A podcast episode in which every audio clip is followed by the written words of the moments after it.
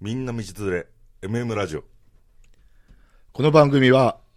大酒飲みの大将ホタコンと、バイトリーダーの野田くんが、楽しいゲストとともに、名古屋矢場町から発信するゆるい居酒屋的ラジオ番組、その名も、居酒屋ホタコン、シャッフルオンザレディオ。この放送は愛知県フェンシング協会の提供でお送りいたしますいやホタさんはいはい。なんか変な音しましたね今 あの今日のお酒ちょっと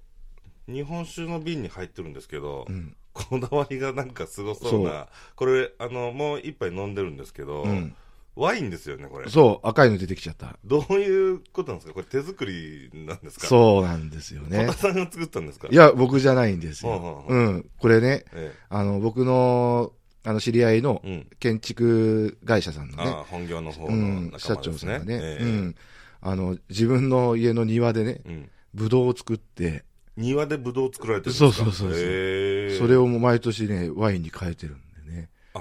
もう、ま、毎年ややられてるんですかそうね、毎年、まず最近は最近らしいんだ家けでどワインって作れるんですね。作れるんだよ熟ね、成させるってことですかそう、発酵させるっていうことですよね。ああうん発酵させて。そうそうそうへねまあ、よくね、本当作っていいのって聞かれえちゃなんうけかど、違法のイメージありますうよん、で、えも、売らなければね、要は酒税法っていうのは、ねさうんお酒売るときに税金かけるよってこえとだから、うんうんうんうん自分で飲む分には別にいいし、うんうんうん人にあげる分にはいいよねっていうことで。あ、あげるのも大う丈夫なんんですね。そうそうそう。へね、えで、まあ、ね、結構美味しくてね、巨峰で作ったみたいだけど、ええええうん、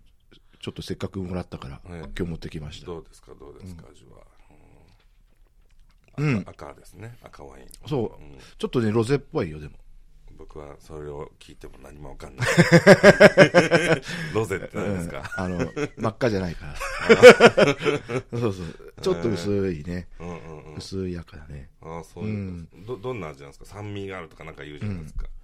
あ、結構ね、酸味はしっかりしてる。で、割と落ち着いてるね。でやっぱりだから、発酵させてるから、ちょっとこう微発泡なのかな。うん。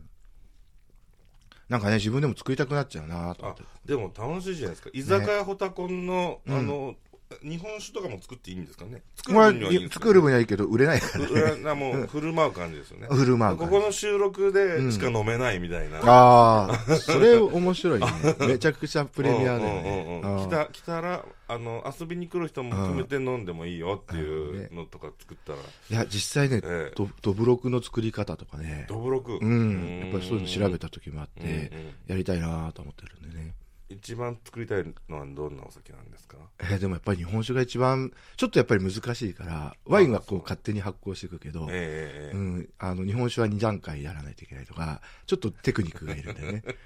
やっぱあれですねお酒の話するホタコさんは輝い てる嬉しそうそうそうそう。嬉しそうですねあの仕事もちゃんとやってますけど昨日ね。は何時ぐらいまで飲まれたんですか昨日は覚えてない。あやっぱり毎回毎回、い家の鍵はなくなっちゃっいやマジですか 本当にええ今じゃあ家の鍵ない状態た。まあ、まあ、スペアじゃないけどね。あの、いろいろいろあって入手しましたけど、きあ気まずい感じあもうで。うんああ気まずいあ感じでで。こあこそ突こっ込んでっていいんですか、これ。そこはね、突っ込まない方がいいやつス。ペアキーをどこかから入手して。入手した。あそれをどん、誰か他の人が持ってたってことですかね。まあえね ねその、その辺にしえとこうかなええまずいですかうん、まあ、あおーおこれもおいおいね。おたかんさん、プライベート面白そうですよね。ええ家が汚いってことだけはこの前の放送で、はい、分かったんですけど、カレーが腐る家なんですよね。そうそう。あ、ええそれ、それは学生時代。学生ですかあそう学で生す時か代ね。。今納は豆みたいな。家が腐って家は腐らないでしょる。あ、カビてるでしたっけう。ま、まだ、まだ大丈ま夫。だ大丈夫大丈夫。そう。あ、あとね、これ、ええこれさ、えあの、け そこの建築屋さんの話なんだけど、はいはいはいこう、やっぱ変わってるなって思うじゃないこう、ワイン作る建築屋さんってえ。ああ、まあ趣味がそうういう。ん。で、最近その知り合った方なんだけど、うんうんあのーあんまりこう宣伝しない人だけど、うんやっぱりこう口コミで、うんあの、家建ててくれって言って家建ててる人なんだけど、えなんで宣伝しないのにそんな注文が来る、そうう、だから不思議だなと思って、まあええ昔からやってみるんで、えあの、まあリフォームみたいなことから新築までえうんやってるうちに、こう、うん人づてにお客さんが来てるっていう話で、うんうんで、まあ、ね、さい最近お知り合った時にご挨拶に行って、うんでその人の事務所というか家に行った時に、うんうんここを僕が作ったんだよってこう隣の家を指すわけですよ、はいはいはい。うん、あすごいですね、うんこっちもそうだようん。って言ってえ、そんなにいっぱい作ってそるんですのか周辺自分でほとんど建てててえー、こう道路裏手に裏手に回るとえー今度今新築が始まってて、はうん、あのあ、これこれえその街を作ってるっていう足作っちゃって感るじですよ人ね。すごいなと思うのは、うんうやんっぱこうよっぽど信頼しないと、ええ家建ててって言えないんだけはど、いはいこはいの人はそういうことささせていただけるっていうのは、ちょっとやっぱり特殊な、ね、なんかこう能力じゃないけど、ほうなんか何か持っとるなこの人っていうのを感じてねだからそこの町の団結が強いってことなんですかまあどうなん いやいやかかすがいだけどね、えかすがいだけど、ええうん、団結というよりかはその人が、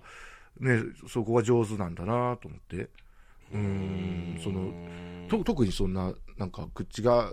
セールスがバンバンやる人でもないんだけど、うんうんうんやっぱりまあ信頼できるようなこう仕事の仕方をするんだろうなと思いながら、うんうん、そう今度が外交頼むねっていきなり言われてええあびびっくりしちゃったよね なんかあそれびっくりするもんな、うんうんちょっとああのの業界あ そうか要素ってあの外交頼むねそうそうでびっくりするってびっなんくかり相当大きい外いや交のあのイメージですねあのたまたま僕は設備屋さんを紹介しただけだったから、あそういうことですねんうんえいいことしたなと思って帰ろうとしたらうん頼むねって言われたからあーあれ僕やるんですかみたいな話よくわかんない、よくわかんないはい まあでも冷たいでもで今日なんかも冷たい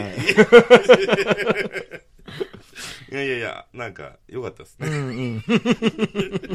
仕事もうんそうそうね順調で、うん順そ調のね人も順調でそう毎そう年楽しいブロ 楽しいグ作れてあちなみにちなみにはいもう一個言っていいはどうぞあのその人に仕事紹介したのあああのそうなんですちょっとね小屋建ててほしい人がいるからって言ってへー紹介して今度あのそれで仕事になあの決まったみたいなんだけど、うんそれがあのブドウ園さんなのね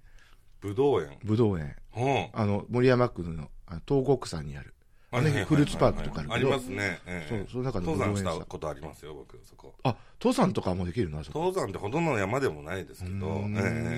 ええピクニックみたいなと登山の趣味があった時代があるんで、僕。あそうなんそだうなんですよ。ええ意外な趣味ある意外なんですよ。へー一年に30、30山っていうのかな。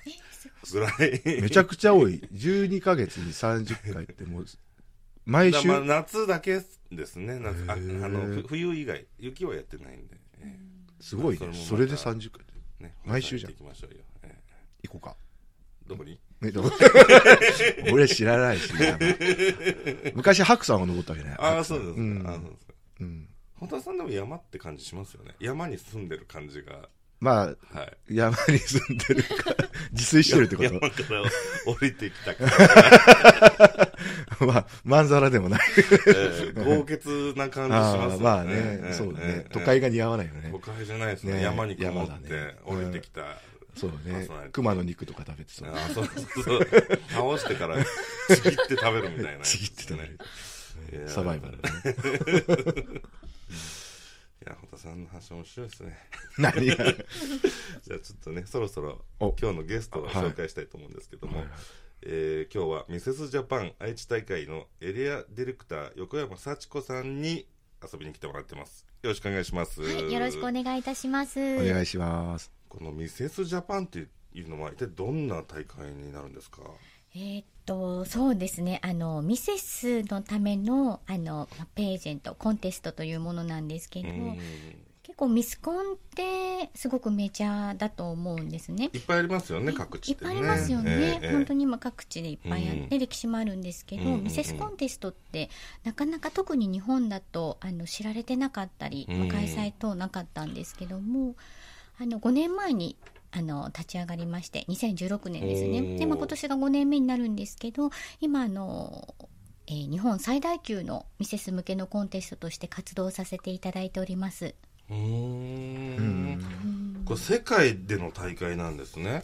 はい、あの地方大会から日本大会、そしてあの世界大会まで続く大会になっています。すごはい、大規模すごいすごい規模ですね。はいえーおかげすごいな。これは条件はもうミセスということで、ご結婚されてる方が出場権があるってという。そうですね、あのまあ、どうです25歳以上の既婚者、またはあの既婚既婚歴がある方やシングルマザーの方が、うんうんえー、とエントリー資格になっています。なるほど、なる既婚歴がある人もそうなんです、はい、うんじゃあ一回結婚したら出れるってことねほそど。うあであ、すそうね。いうことですね。うんねそういったことになります。結構じゃあ、広いは広いですね。広いねねうんねそうですね。うんどうですか、ミ堀田さんミス以外ってことまあミ、ス以外ということです。そうです、そ うそういうことだねです。そういうことです。あまあそうですね。うんでもなかなかやっぱりミセスコンテストって、本当にあの、ここ1、2年なんですね。うん知られるようになってきたのが。うんなので、やっぱりこう、エントリーすること自体が、んもうすごくこう、なんだろう。恥ずかしいといいうや、思いそうになでったすりとよかね。そうね。ですきよっとね。私も最初はそうでした。そんな、んなんか行々しいというかそうそうそう、いやいや、もう落ち着いてるんで、みたいなとこじゃないですか、実際は。実際はそうだと思います。うんねえはいえこのなんだろう勝ち進むこう条件というか、はいどういう基準でグランプリが選ばれていくんですか、これは。えっと、私たちが本当に大事にしているのが、あの世間一般でよく言うその美醜の優劣っていうんですかこう見た目が美しいとうんうんうか、ん背が高いだとか、まあうんそういったことではないんですね、うんうんうんやっぱりミセスなので今まで生きてきたその方のストーリーそのものをこうステージ上で表現していただくことで審査をしていくんですけれどもあの一番のキーポイントがこう女性としての自信というところなんですね。うんでやっぱりその自分自身にしっかりこう向き合って軸を決められた方だったりとか、あの本当にこう今まで生きてきたことを振り返ってこれからこうやって生きていきたいという方ってもうこうもう内側からこう美しいオーラというか自信に満ち溢れたオーラが発せられていて。あのやっぱり女性としての自信というものを持った方があの私たちが考える世界でのグローバルスタンダードだと思っていて、はい、もうそういったじょあの自信というところですねそれがキーポイントであの審査をさせていただいて本当にその女性としての自信を持ったミセスを育成したいということで活動をしております。すごいそうですね、ここの会場の空気。自信のある人しかいない。どういう うん まあでもね自信持って生きるっていうこ うやっぱり輝いて生きるってことだね。その方、うんもう本当に皆さんそれぞれ個性があられるので、ご自身は本当にこうやってあの衣装を頑張っていくとか決められたりとか、うんあのちなみに私最初もっとそのこちらの大会に、うんあの出場されあた、出場されてたの。うんああごめんなさいごめんあなさいそう出場されてた方が。はいはい。方が、はいはいあの実は去年ですね出てみないかということでお声掛けをいただいたんですようんうんはいはねいはいはい。であの私実は身長が150センチしかうんないんです、うんでこういったコンテストはもう本当無縁だと思ってたので、背の高いイメージですよね。 そうですよね足が長くてそもうで、すちょっとそうです男の人よりも背高いぐらい。そうですそうですもういっぱいいますよ給湯人とかねねねえうんうんうん。 そうでもあの最初お声掛けいただいた時に、うんうんあまりにびっくりして「いやむ無理です」って即答で断ってしまったんですけど、うんただあの本当にその方が温かく声をかけてくださって。でミセスジャパンっていうコンテスト自体に興味を持ち始めて、うんうんどういったコンテストなんだろうって本当に思った時に、うんその誰か特別な美しさを持った方とかすでにこう有名になってる方とかを祭り上げるというわけではなくって、うんあの普通のその主婦、まあ、日本の宝である普通の主婦の皆さんをこう磨き上げて、うんあうんうんの本当にその例えば家庭にずっとあの中でえいられた、えまあ、引っ込まれたっていう言い方がよくないかもしれないんですが、うんうんうんまあ、家庭の中でずっと頑張られてきたりとか、うんうんうんあの本当にミセスってなかなか自分のためにって時間を取るう本当に暇がないので、うんあのいつの間にかやりたいことは夢を諦めてる方となかるほど本当にそういった方々にもう一歩あの踏み出してもらいたいっていうことで普通の主婦をこう磨き上げてあのステージを用意するっていうことでその女性支援につながるっていうのを私も知ったんですね。それですごくそれに共感をしてまずは自分が挑戦してみようと思って去年実は挑戦をさせていただきました。あやっぱり出てるんですそね。うなんです出てるんですねう。んお、すごいじゃないですか。どうでした実際出て。えっうんと、そうですね、あの、やっぱり、なんだろう、もう、うん、なんでこの大会にやっぱり出るのかっていうのをすごく自分自身に問いかけて、うん本当にそうした時にもともと私、あの、仕事でですね、あの、子育て支援とか、あとはその女性の社会進出を支援をするようなお仕事、あのちょっと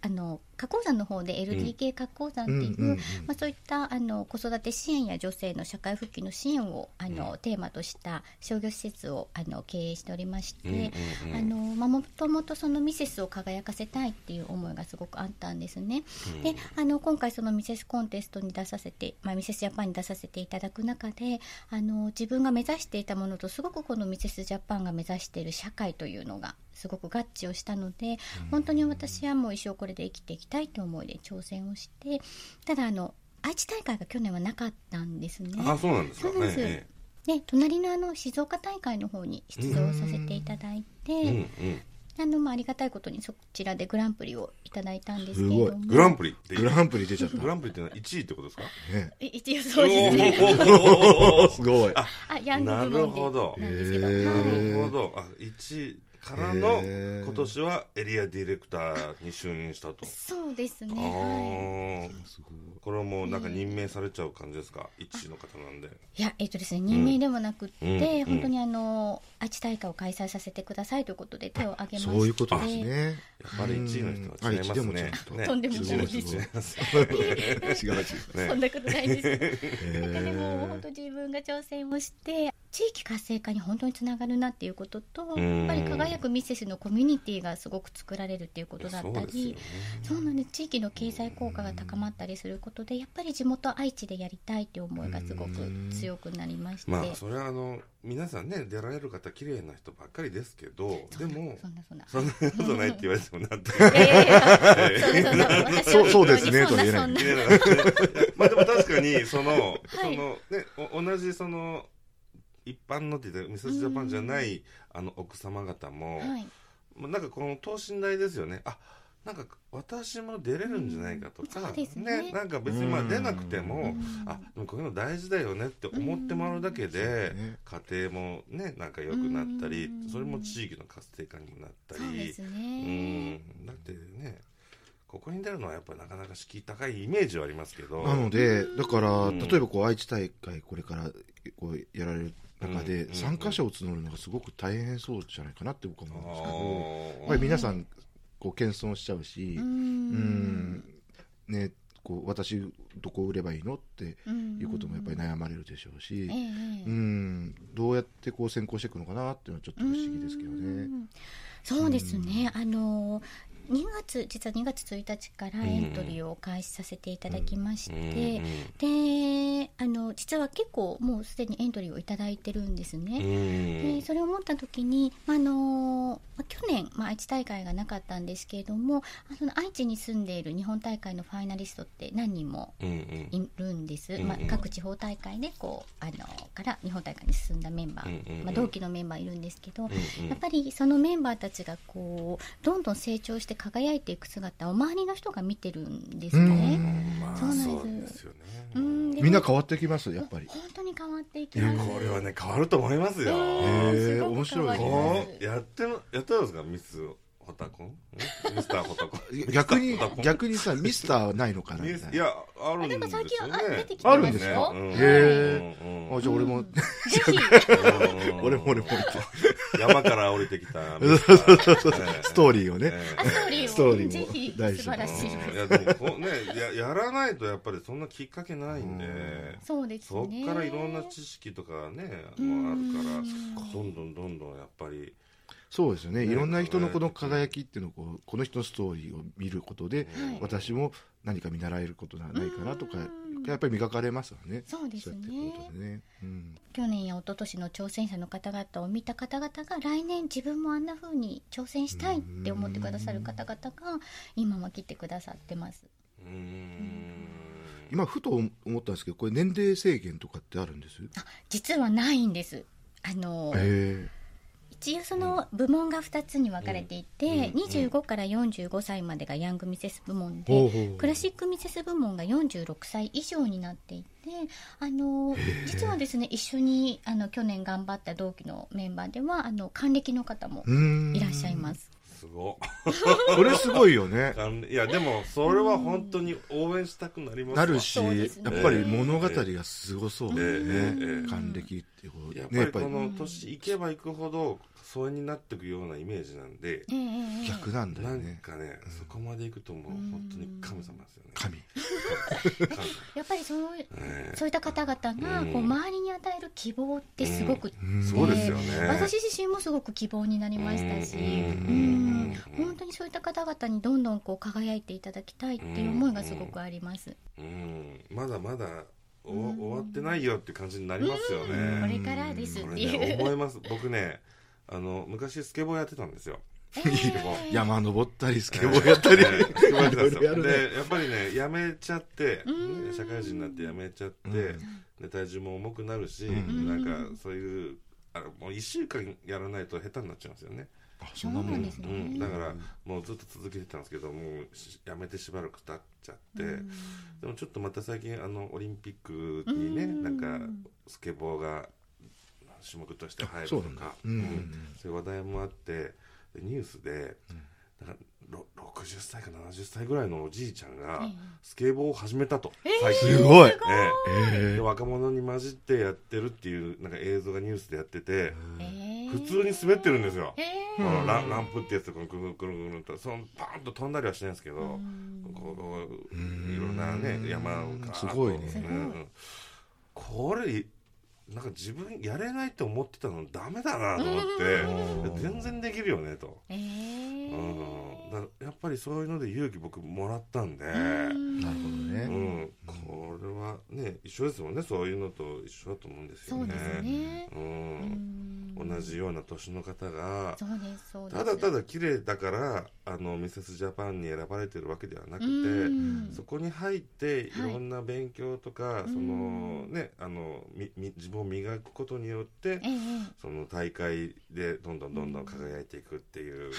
ところだと思うんで、はいそれを見てたら、うんそれはもうど誰にだって権利があることですもんもうね。本当にそうですうん誰にだって権利があるしうん誰でも輝けるし誰でも変われるっていう世界だと思っていますいやこれ太田さんあの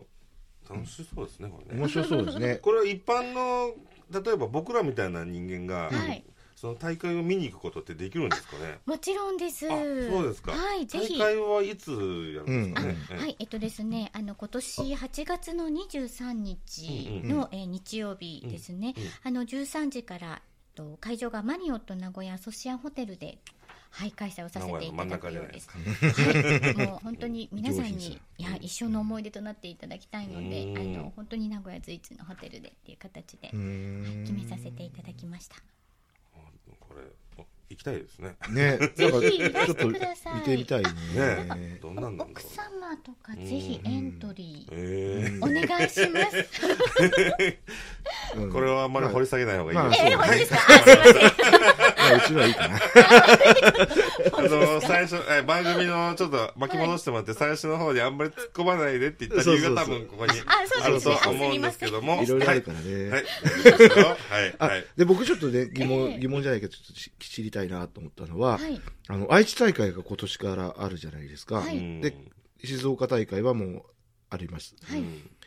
どれぐらいの比率で、こう、全国都道府県にミセスジャパンがあるのかなって。あええはい、えっ、と、今年2020に2020年うんは一応ですね、全国で13地方都市で開催をさせていただく予定になっています。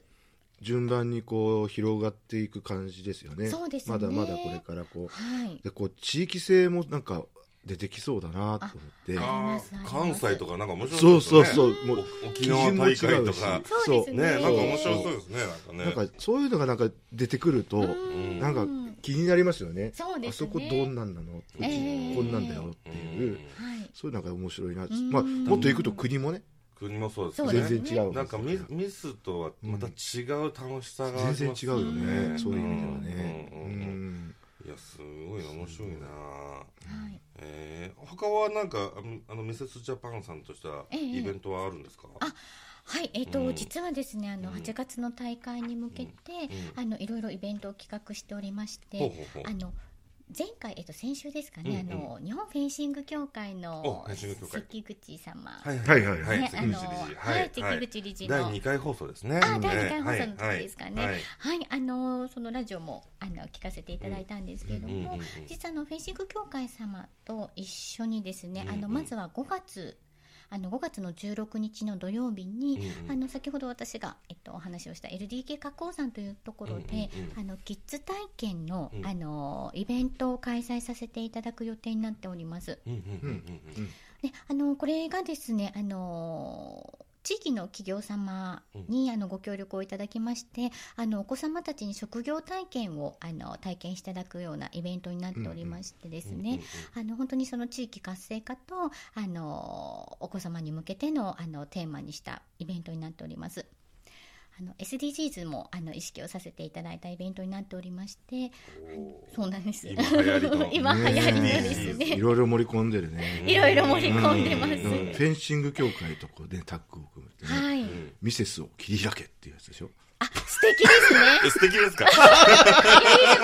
意味がわからなか ったね。絶対意味わからない。今びっくりしたでしょ。まあまあぶっこんだでしょ。いやいやいや、行ったろう思って。とんでもないです。すごくイメージ湧きましたよ。ではあのちょっとあのええよノリ良すぎじゃない。よいしょ、よいしょしてくるから、どんどん調子に乗っちゃう。そこがやっぱりこの季節さすが横山ですさねん。ジャパングランプリが一とんでも番ない悩悩みもやっぱりすごい、ね。悩むいや、あの、やミセスの皆さんね、こう、器が大きいから。つ。自分で言ったよ。いやいや、じゃなくて、あグランプリですから、あ皆さんが皆さんが、うん。は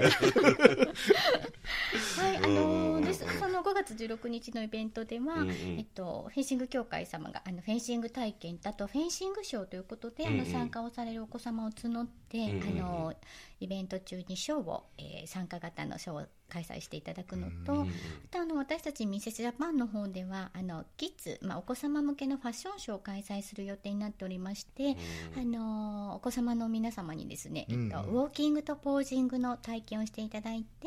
でそのこ後れあの面白そうですね。あでもすごく楽しいと思います、ねね参加型のウォーキングファッションこシ子ョー供をやっていたただきちまがすその、おなんかモデルさんみたいにうウォーキンーグんするってことですよるね。そうなんですそうなんですお父さんお母さん泣いちゃうやつですね。そういう感動しちゃう。感動しちゃそうですね。 でまあ、一つちょっと企画をしているのが、その5月の16日に参加をしていただいたお子様で、あの、私たちミセスジャパンの方でオーディションスカウト形式にさ実はおーさせていただく予定なんですおね。ーおースカウト。はい、あの、スカウトどういったことかというと、おーうんその8月23日にマリオットで開催される愛知大会にですね、うんうんうんあのーまあ、この5月の16日に参加をしていただいた、まあ、うんキッズの中で私たちの方で、あのーまあ、オーディションスカウトをさせていただいて、あのミセスジャパンの大会当日にマリオットのステージをあの歩いていただくというような、おーまあ、そういったあのすご趣い旨こもとになってますね組み込んでいます。そのミセスでもなんでもないけど、ねえ。 ミセスとキッズのタッグだそよね。うですすそうごいですな。ねえでもあの本当にお子様たちにも一生の思い出となるようなステージを用意したそういでとす思っねて。いなましてかなかできないですよね。うそういうことんもねうん。そうなんです、えはいなのでぜひ多くの方にご参加いただきたいと思っております、ーもう一個だけ僕いいです。ちょっと時間が落ちてるけどどうぞ。どうぞあの、実際ステージでは、ウォーキングとか、えええね、いろいろこう、PR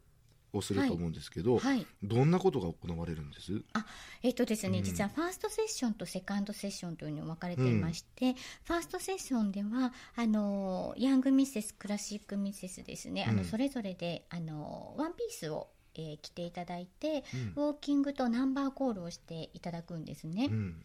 でセカンドセッションの方ではあの雰囲気を変えましてあのイブニングドレスイブニングガウンを着ていただいて、あのまあ、ドレスですねうであんのそこでウォーキングとあとは30秒スピーチをしていただいて本当にその皆さんの思いを緊そ張こしまですね。ねえ。叫んでいただき結ます。と構プレッシャーかかるや つだよプレッシャーですんよでね。もないもう本当に、えーその方の生きてきたあの生きてこられたストーリーを30秒で発信をしていただく形です。いやー長いようで短い時間だよね。30秒。タコさんは多分オーバーし ます。オーバー。三十秒じゃまあオーバーするとこうチーンってそうそうない。よく鳴らされてるパタそーうン。そう。チーンってなってから1分ぐらい喋ると。ええいやすごい面白そういう人だいやでもなんか本当にイベント自体が面白そうだからはい、ね、これ別に男性がいても、ね、はい、ぜひ、うんええうんあの、ぜひいらしてください。うんたくさんの方に、愛あの愛知うんはじめ東海ミセスの輝きを見ていただけたら嬉しいでうす。んこれ専用のホームページがあるんですかはい、あのあります。じゃあそこからチケットをはい購入して、うん、あそ遊びに行うねチケットがじゃねあちょっとホタコンさんはい遊びに行ってみましょうよ行きましょうねマリオットお願いしまあすりがとうね2020年8月23日12時会場13時開演のミセスジャパン愛知大会 in 名古屋マリオット名古屋アソシアホテルはい、じゃあまあこれね聞いてる皆さんも行きたいということなんで、あのやっとホタコンさんにも会えるおっ何 ていうラジオじゃだけじゃないあなるほどね生ホタコンにもそこ持ってっちゃうの、俺えうん、いやらしい、あのでも本当に今あのエントリー者の方とあとあのご協力をいただける協賛企業様もあの募集しておりますのでうんあそうですねぜひご興味ある方はうんあのお問い合わせいただけると嬉しいです。わかりましたホタさんもね本業の方からスポンサーをあスポンサーで ねあそんなぜひなぜミセスジャパンにホタコンがみたいいやい土やいや建い屋があっやていいじゃないいいでですすか。かうんあイりメですージイメージ良くなりなあまあすそれは確かにね CSR としてそうね CSR としてあと日本を支える土建屋さんがミセスを支えていただあく、すごいね素敵ですなるほどあいい男いい女感出てるじゃないですかそういうなんかイメージとしてちょっと考えてみようかなはい、はいじゃあ、えー、と本日のゲストミセスジャパン2020愛知大会エリアディレクターの横山幸子さんでしたどうもありがとうございましたありがとうございあまりがとうしございましたた